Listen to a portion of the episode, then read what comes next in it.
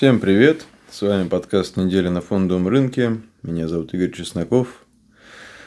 Фондовый рынок, рынок акций и не только – это моя работа, сфера моих очень сфокусированных а, персональных и профессиональных интересов. И давайте сразу перейдем к делу. NASDAQ закончил эту неделю в плюсе, прибавил 1,5%, S&P 500 прибавил 0,6%.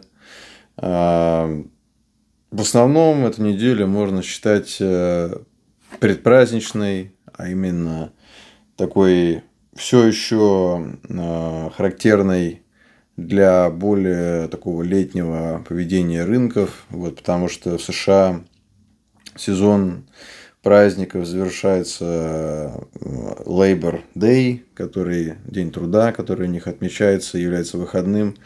А в этом сезоне он выпал на воскресенье, то есть э, завтрашний день, сегодня суббота, 4 сентября. И его перенос на понедельник, соответственно, следующую неделю делает более а, короткой. То есть торгов в понедельник не будет. Четыре торговые сессии нас ждет. А, как обычно ведут себя индексы в такие моменты? Ну, во-первых, э, люди примерно одинаково а, везде стремятся реализовать потенциал праздников, поэтому очень э, многие берут отпуска накануне с тем, чтобы э, увеличить их продолжительность. И, соответственно, на рынке ну, это заметно на уровне объемов, то есть активность здорово снижается, и она в основном оптимистичная. Вот. А, при этом а, после праздников обычно принято ожидать некой коррекции, и это связано с так называемым постпраздничным синдромом, то есть не знаю, какую форму он имеет, но, в общем, считается, что рынки более склонны к распродажам, хотя бы символическим после этого. Вот. Также следует учитывать такое понятие, как овернайт риск. Овернайт риск – это тот риск, который мы принимаем на себя, когда оставляем какую-то бумагу э, в нашем портфеле э, на ночь. Вот, то есть она э, выходит за пределы одного торгового дня. То есть, ну, поскольку здесь интрадей трейдеров, я думаю, не так много, для нас овернайт риск – это реальность, неотъемлемая реальность нашей деятельности, и, соответственно, овернайт риск особенно силен в момент, когда открыты новые позиции. Вот, соответственно, предпраздничные дни, такие как пятница, э, были не очень, э, обычно не очень э, хороши для открытия новых позиций, особенно концентрированных, даже на хорошем рынке, который, ну, явно не такой, как сейчас. Все равно это тот период, когда лучше занимать выжидательную позицию. Ну, вот, соответственно, это же выражено и в цене, и индекс продолжается, продолжает свое э, карабканье вверх. Э, небольшой плюс за неделю, как уже было сказано. Э, во многом вот это карабканье было достаточно методичным, вот, что привело еще к тому, что сейчас индекс достаточно сильно вытянут относительно 50-дневной скользящей средней. Ну, это средняя арифметическая за последние 50 торговых сессий, и, соответственно, а, вот эта вот экстенсия относительно среднесрочного тренда, она сейчас достаточно высока. И, в принципе, 50-дневка рекомендуется к настройке ну, лично мною практически в каждом чарте, даже если технический анализ не играет особой роли, но вы просто поглядываете на графики периодически, чтобы понимать, э, где э, находится цена вашей бумаги, просто чтобы видеть хотя бы общую ценовую картину. Я все равно рекомендую этот, э, эту линию наносить, потому что она же присутствует у каждого более или менее так, состоявшегося, наверное, менеджера бутикового фонда в США, потому что эта линия является референсной э, просто по совокупности тех параметров, которые учитываются вот этими участниками при открытии позиций. То есть их, безусловно, крупные участники, которые формируют э, ценовую картину, э, они в основном просто в силу своего масштаба не могут торговать в каких-то коротких временных интервалах. Вот. И, конечно же, но они при этом стремятся быть похожими на ритейл э, в том отношении, что хотят как можно скорее зафиксировать прибыль. Вот, в этом все мы едины. И Раньше они ориентировались, может быть, больше на 200-дневную линию, то есть на такой долгосрочный тренд бумаги. Но в последнее время все ускоряется, в том числе во многом благодаря в целом растущей информационной динамике, и поэтому все больше и больше участников, в том числе суперкрупных, таких как не только бутиковые фонды, которые оперируют сотнями миллионов долларов, но и те, кто оперирует миллиардами, ориентируются на 50-дневную линию. Вот, поэтому ее а, держать в уме а, и на графике очень важно. Ну так вот, если э, около этой, этой линии э, возникает интерес институциональный, и участники, крупные участники приходят, чтобы поддержать какой-то инструмент, то, в общем-то, она подтверждается, да, то есть э, цена отскакивает от нее, отправляется выше. Вот. Э, но есть и обратная сторона у этого э, процесса, это экстенсия относительно 50-дневной линии. То есть, когда она вытянута, обычно это может говорить о том, что есть некий, как говорил Гринспен, irrational exuberance, то есть рынок немножечко перегрелся, немножечко опередил сам себя, и Э, как минимум с новыми покупками э, не следует торопиться. Вот. Но учитывая то, в каких условиях мы э, действуем с февраля, в принципе, с обильными покупками торопиться смысла нет. Ну и вот, собственно, та нота, на которой рынок завершил эту неделю.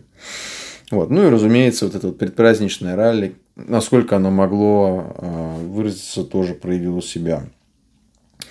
Что еще было важного? А, ну, во-первых, э, non-farm payrolls, э, достаточно слабый отчет, и э, по, по новым рабочим местам. И здесь тоже есть интересный подход. Я, в принципе, про это уже упоминал, но, по-моему, в текстовом варианте достаточно такое распространенное мнение о том, что вот поскольку отчет был плохой, он действительно был существенно хуже того, что ожидалось, там что-то 250 тысяч новых рабочих мест против 750 э, э, в консенсусе было открыто. Э, и это типа как должно было отправить рынки вниз, но я думаю, что такая точка зрения достаточно поверхностная, потому что, в принципе, данные такого рода имеют тенденцию все-таки отражаться в цене постепенно, благодаря тому самому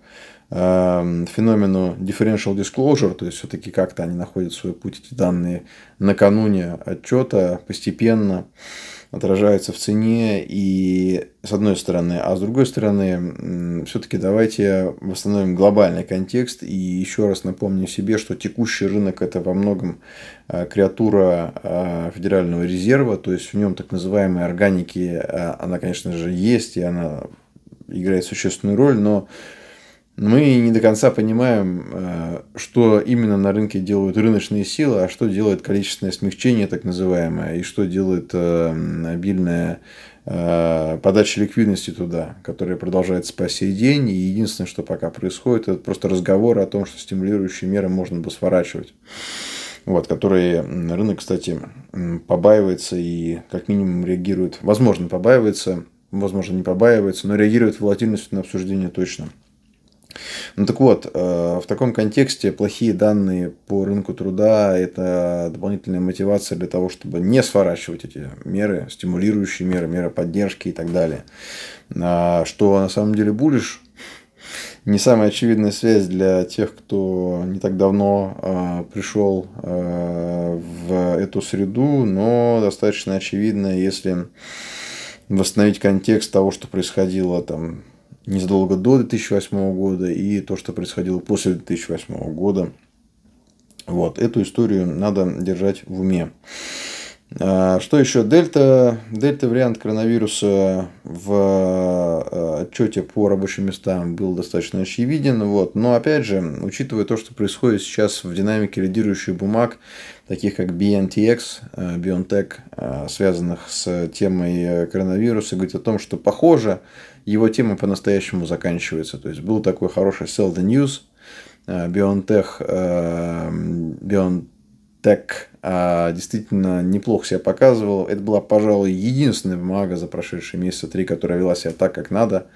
Вот. Я в ней поучаствовал, но поучаствовал в ней достаточно компактно относительно того, как надо участвовать в бумагах такого рода, просто потому что у нее старая тема, И жизненный цикл у нее, как, как и оказалось, действительно был не очень продолжительным. То есть она сделала всего один забег от консолидации до консолидации. И сейчас вот на момент записи этого, этой программы ведет себя не очень хорошо. То есть там был такой Э, была явная э, сорванная башня, был офф-топ так называемый, и вот сейчас она находится в состоянии дистрибуции.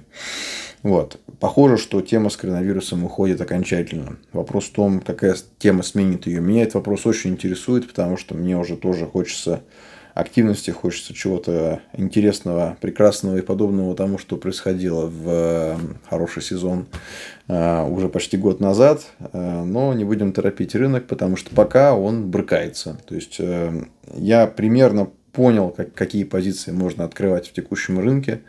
Это явно не те позиции, которые было привычно открывать ранее, потому что они ведут себя как мустанги. То есть э, ценовое движение постфактум выглядит интересно, но внутри дня и там на горизонте нескольких дней это, конечно, просто чудовищная волатильность такая прям совсем.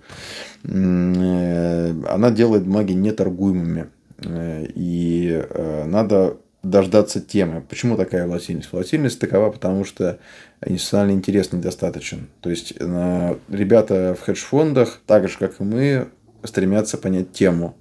Я знаю, что уровень фрустрации там достаточно высок, потому что те имена, которые у них являются любимчиками, ведут себя ну, так себе. И лидерство тоже очень изолированное. Вот. Э, я был свидетелем там не очень э, конструктивного поведения в, одном, в одной из таких бумаг. Это CrowdStrike – вот CrowdStrike очень часто, это имя очень часто звучит, э, звучало, звучит и будет звучать на конфколах э, наших американских коллег. Э, но есть, э, там была действительно прям очень выраженная волатильность. Э, и еще, но уже более положительные примеры такого же поведения, желаемого поведения, точнее, но недостаточно выраженного и без когорты, это Z-Scaler – и в чуть в меньшей степени uh, Cloudflare, тикер N, NET, NET. Вот. Поэтому рынок остается очень избирательным, очень таким волатильным. И те позиции, которые открываются, это, я их не знаю, я бы их назвал бы как такие гусеницы, что ли. То есть они э, видно, в них, в них видна поддержка, институциональная поддержка, но она не столь концентрированная, не столь выраженная, и она, может быть, даже не столь заметна ритейлу. Я вижу эти имена, потому что э, у меня скринер настроен соответствующим образом, но их сейчас видят не все, и метание ритейла по рынку все еще заметны, и вот как раз эти самые Э, с одной стороны, недостаток контроля за ценой со стороны националов выражается в том, что может возникнуть э, очень высокий уровень волатильности в важный момент, да, например, в момент преодоления предыдущего сопротивления и обновления вершин. А с другой стороны, недостаточный институциональный контроль выражается также в том, что если сам момент брейкаута был хорошим, то потом не возникает критического дисбаланса и вот этот вот э, ритейл не э, выступает как бы таким финальным катализатором, да, который приводит к хорошему э, росту, а он, его просто нету, и поэтому начинается такой вот легкий дрифт бумаги. При этом он такой, он может э, совпадать с э, движениями индекса и может даже вытряхивать. Вот. И это по-прежнему очень-очень избирательный рынок. То есть таких бумаг очень-очень мало. Вот. Э, однако, э, сезонные факторы приходят к концу. Э, сейчас вот после Labor Day уже все, можно говорить о том, что полностью лето уходит в прошлое. И надо очень внимательно смотреть за развитием ситуации. Я также знаю, что этот рынок не очень э, дружелюбен к новым размещениям, что тоже само по себе характерно и как бы в целом показывает текущую ситуацию. Вот посмотрим, как аппетит к риску будет себя проявлять в сентябре и октябре. Вот, очень интересно на самом деле. И на этом, наверное, э, можно перейти как раз к тем вопросам, которые сегодня поступили. Значит, как раз про тему сезонности какое она имеет значение на рынке. Я бы начал бы здесь э, с глобального контекста, в принципе, того, откуда на российском рынке берутся новости про рынок американский. То есть, я знаю, что про сезонность очень многие говорят, потому что про мне писали в телеграм-каналах. Ирония судьбы заключается в том, что вы, скорее всего, на это видео тоже зашли, э, пришли по ссылке тоже из телеграм-канала. Но, э, как это сказать, то есть, информационная динамика нынче не та, что раньше. И э, вот то информационное пространство, которое сопровождает э, американский фондовый рынок в русскоязычном сегменте, э, оно тоже очень специфично. То есть надо понимать механику того, как там возникает и распространяется информация. Есть небольшое количество информационных аутлетов в США, которые Э, транслирует эту информацию, то есть исходную информацию, так называемую, такой хороший масс-маркет и информационный ширпотреб про фонду в США. И это ряд англоязычных твиттеров. Информация там выходит, разумеется, с некоторым запозданием относительно там, профессиональных источников, таких как там, ну, профессиональные новостные терминалы э, и какие-то ну, источники, где дата находится в режиме реал-тайм. Вот. Э, она выходит с лагом просто потому, что э, информация без лага стоит дороже, то есть она стоит что-то, когда она уже с небольшим лагом она на самом деле стоит сильно дешевле, и когда она с таким заметным лагом, то есть в несколько минут, она не стоит практически ничего на фондовом рынке. Разница в несколько секунд, или, может быть, даже для цены в несколько там, долей секунд может иметь очень большое значение. Вот, соответственно, есть твиттер-аккаунты, которые э, продают э, обесценившуюся э, информацию масс-маркету. Есть ряд русскоязычных источников, которые, видимо, просто ну, способны преодолевать языковой барьер. Они читают эти твиттеры, с некоторым запозданием переводят их на русский язык и с ошибками, и пишут про них в телеграм-каналах. Вот. Э, таких э, телеграм-каналов, которые более или менее оперативно, ну, то есть там как бы с таким, как бы, ну, не критическим лагом транслируют информацию и более или менее сохраняя ее англоязычный первоисточник, если брать за первоисточник вот, это, вот эти твиттеры, э, которые такую информацию раскрывают, э, их на самом деле тоже достаточно мало. Вот. И наконец наступает э, период массового адопшена, то есть ретранслирование новостей и информации, и аналитики в каких-то, ну, в какой-то критической массе вот этих вот телеграм-каналов. И зачастую у той информации, у которой срок годности там десятки секунд и минуты, э, срок ее доставки до массового русскоязычного читателя составляет от нескольких дней там, до недели, недели полторы, ну, просто по моим наблюдениям. Я э, стараюсь э, ну, не читать то, что пишут ну, вообще, в принципе, финансовая журналистика мне не очень интересна, и это не упрек коллегам, это просто особенность моей методологии. Вот есть э, как бы на каждую информационную продукцию свой читатель.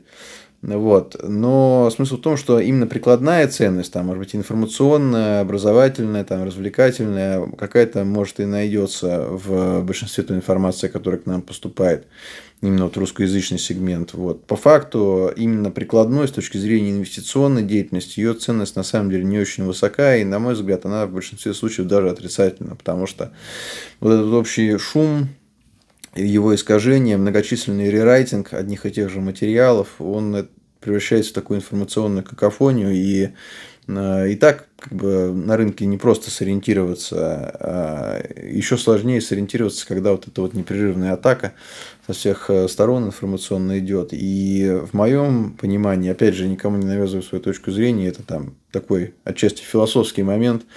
Э, вообще информационное взаимодействие с окружающим миром, оно должно строиться по принципу виа-негатива, который упоминал в одной из своих книг э, уважаемый господин Талиб.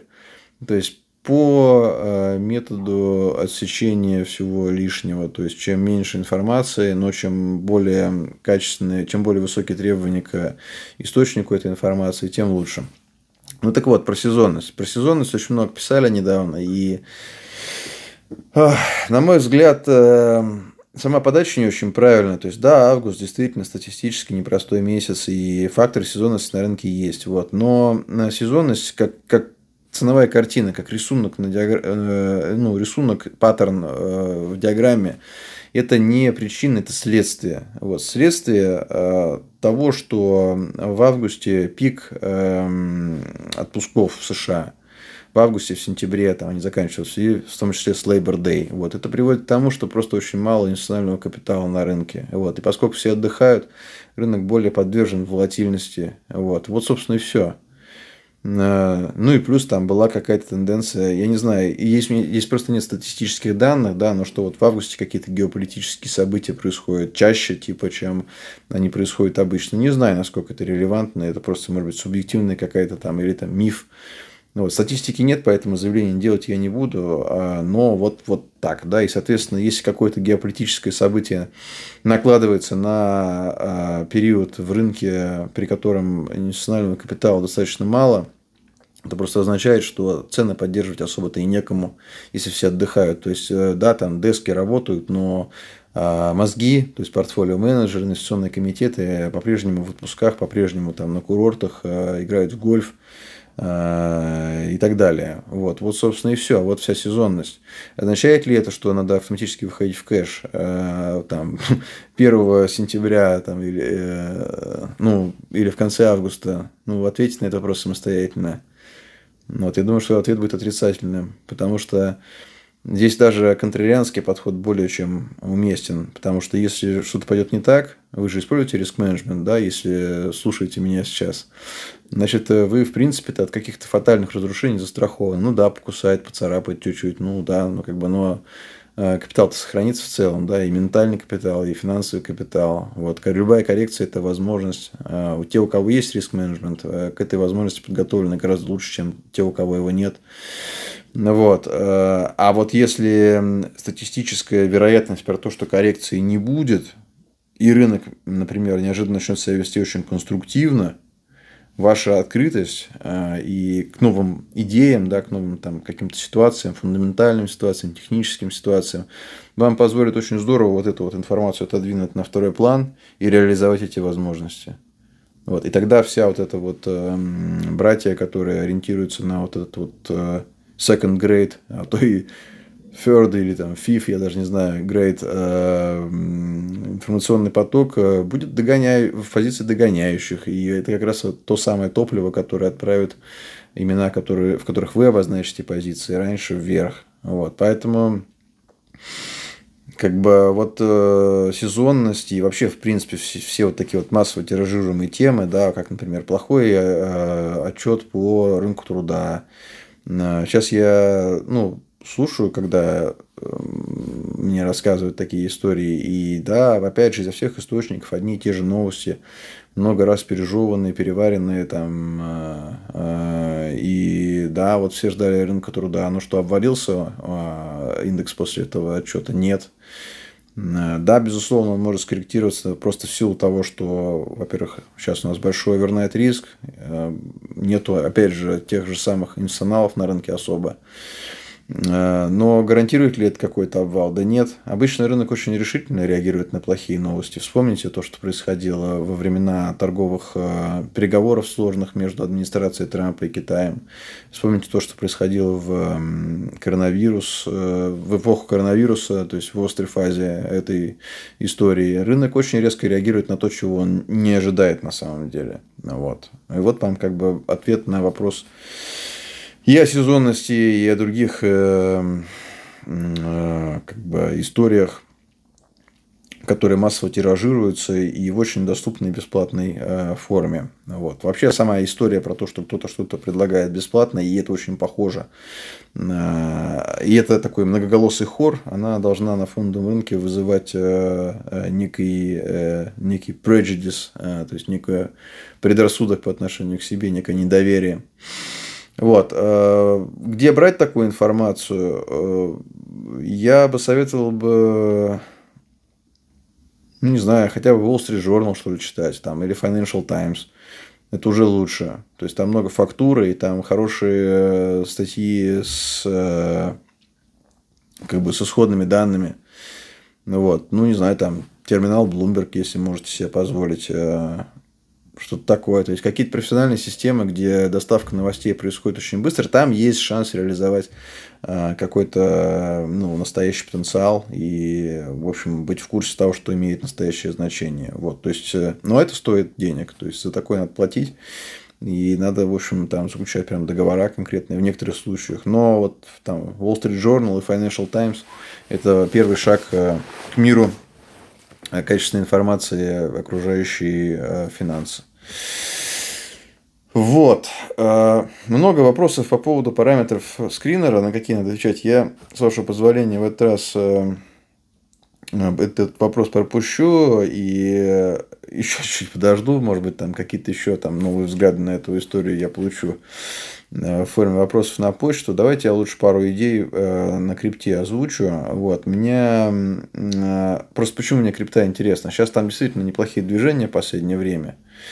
Вот, если очень коротко, то я просто продолжу придерживаться этого компактного формата, то для меня криптовалюта это такой а, ликвидный венчур. Это означает, что я веду так, как я вел бы себя, если бы я бы, а, ну, занимался там, не знаю, пассивными инвестициями, что-нибудь в таком духе. То есть есть некий не очень существенный объем а, капитала, который, в свою очередь, поделен там на какие-то такие вот э, небольшие эм, как сказать, позиции, да, и эти позиции открываются мной в каких-то именах криптовалютных, которые мне нравятся, и я там, в общем, достаточно лояльно смотрю на волатильность, просто потому что там, ну, она такова, там рынок только зарождается, да, это дикий запад, вот, и там, если действовать по тем правилам, по которым я действую на фондовом рынке, на американском фондовом рынке, который является сейчас самым ликвидным, вот, там просто, ну, так это не получается, это не работает, вот, я попробовал пару раз, и я понял, что это не то, так,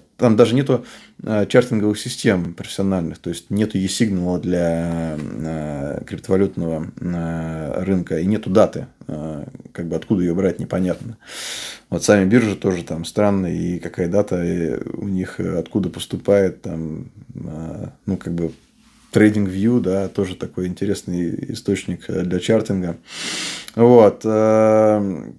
Вот так. И там, безусловно, техника учитывается, но как бы та картинка, которую TradingView рисует, это просто картинка, да, потому что там непонятно, как бы, какие, как, как они вообще. Там зачастую да, да, э, эти рисунки э, ценовые отличаются от э, ну, того, что есть в профессиональных системах. И...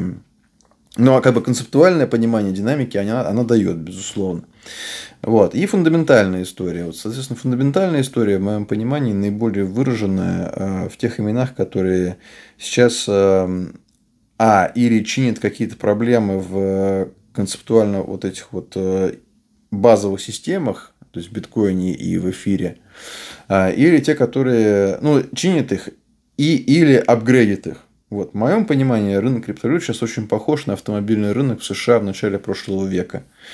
То есть, э, есть э, там несколько сотен автопроизводителей, было несколько сотен автопроизводителей, есть там несколько сотен, ну, уже несколько тысяч, разумеется. Но если посмотреть настоящие проекты, те, которые там не фроты и не там какая-то, ну, не жулики, а там настоящие команды, то их несколько сотен.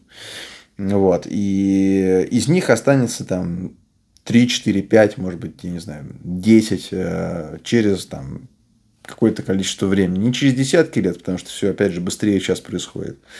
В силу того, что в информационном плане рынок стал, ой, мир стал гораздо более интегрированным. То есть, он стал единым, по сути. Ну, почти единым.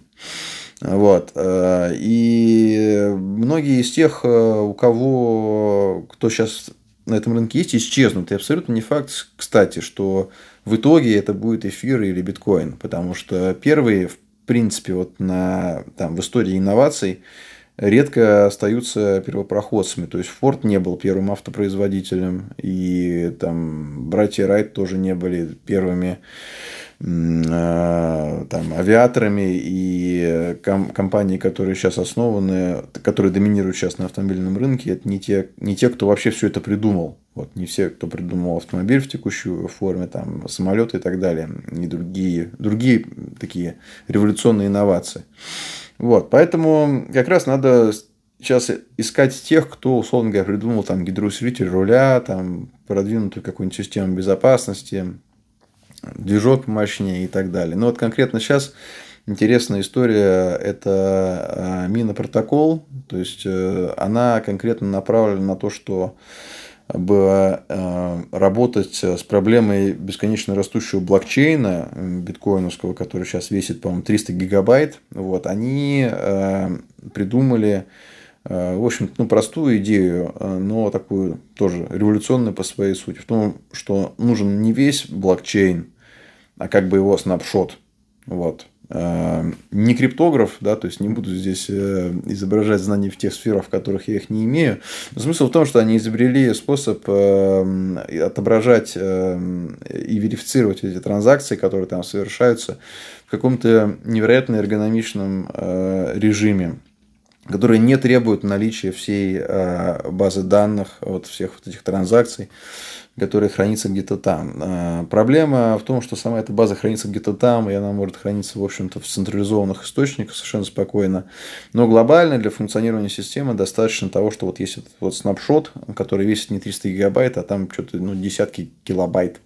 Более того, он не растет, потому что еще одна технологическая инновация позволяет в него как бы бесконечно дробя эти записи, записывать все больше и больше информации э, и при этом оставляя его в, общем, в, тех, в тех же объемах. То есть это, по сути дела, такая очень важная революция, потому что благодаря этому э, число вот этих вот узлов верификации, оно, в общем-то, оно очень здорово решает эту проблему, да, потому что нельзя централизовать ту систему, где верификация этих узлов происходит в каждом отдельном э, узле. То есть, условно говоря, биткоин можно контролировать при желании. Вот эту историю контролировать можно только если контроль есть за исходной базой данных. Но в теории ее тоже можно хранить на распределенных, э, как бы распределенных системах. И это очень здорово. Ценовая динамика там очень хорошая. То есть я упоминал про нее в, в телеке. Там была очень красивая ценовая структура. Сейчас она по-прежнему красивая, интересная. Она уже прибавила э, э, с того момента и по-прежнему актуальна.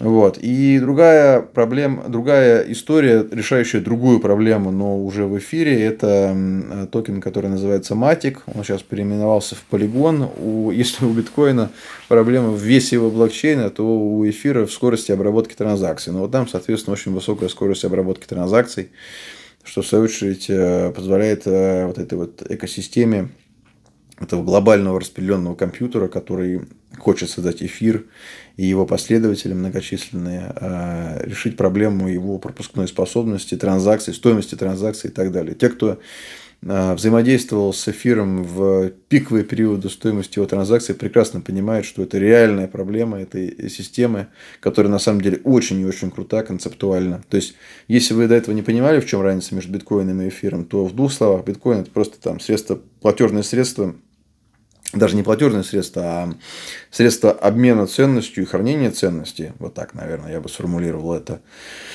А, в то время как эм, эфир это глобальный э, компьютер с глобальной операционной системой, в рамках которой можно программировать э, не только там, транзакции финансовые, но и, в принципе, в рамках которой можно создавать некое подобие юридических структур с автоматическим цифровым инфорсментом в рамках этой системы. То есть, условно говоря, там можно запрограммировать не только, произвести, не только провести транзакцию, но и привязать ее к каким-то контрактным условиям, например. Вот там же можно, в принципе, любое программное обеспечение воспроизводить, и оно будет тоже распределенным, независимым и так далее. А управлять этим все может э, так называемая децентрализованная автономная организация, которая вот в моих глазах является неким пиком вот этой вот э, потенциальной криптовалютной инновации. Вот, об этом еще тоже поподробнее поговорим чуть попозже. Вот это вот две истории, на которые я бы посмотрел. А, крипта показывает себя неплохо. Это интересно. Это, кстати, можно трактовать тоже в плюс а, к тому, что вполне возможно рынок не ждет а, сворачивания количественного смягчения и, в принципе, стимулирующих мер и закладывает более высокие инфляционные ожидания. Вот. Но, с другой стороны, держите тоже в уме, что вот этот вот криптовалютный рынок, он привлек немалое количество участников, которые работают только там. У них есть синергия с фондовым рынком, и она весьма существенна. Но я бы все-таки вот эту переменную держал бы в уме. И мне интересно, когда мы увидим некую раскорреляцию, то есть некую автономность вот этого рынка, потому что это будет знаковое событие, которое нельзя будет игнорировать. Вот, со сроками я бы здесь не торопился конкретно, потому что, ну, объективно этой ситуации, этой истории нужно больше времени. Но происходящее там очень интересно э, во всех смыслах, и э, я тоже буду стремиться и уделять э, этой теме больше внимания, потому что она затрагивает торгуемые рынки, она затрагивает финансы. И я думаю, что в своей деятельности прикладной мы будем касаться ее все больше и больше в обозримой перспективе. На этом у меня все. Спасибо большое. Остаюсь на связи. Всем успехов.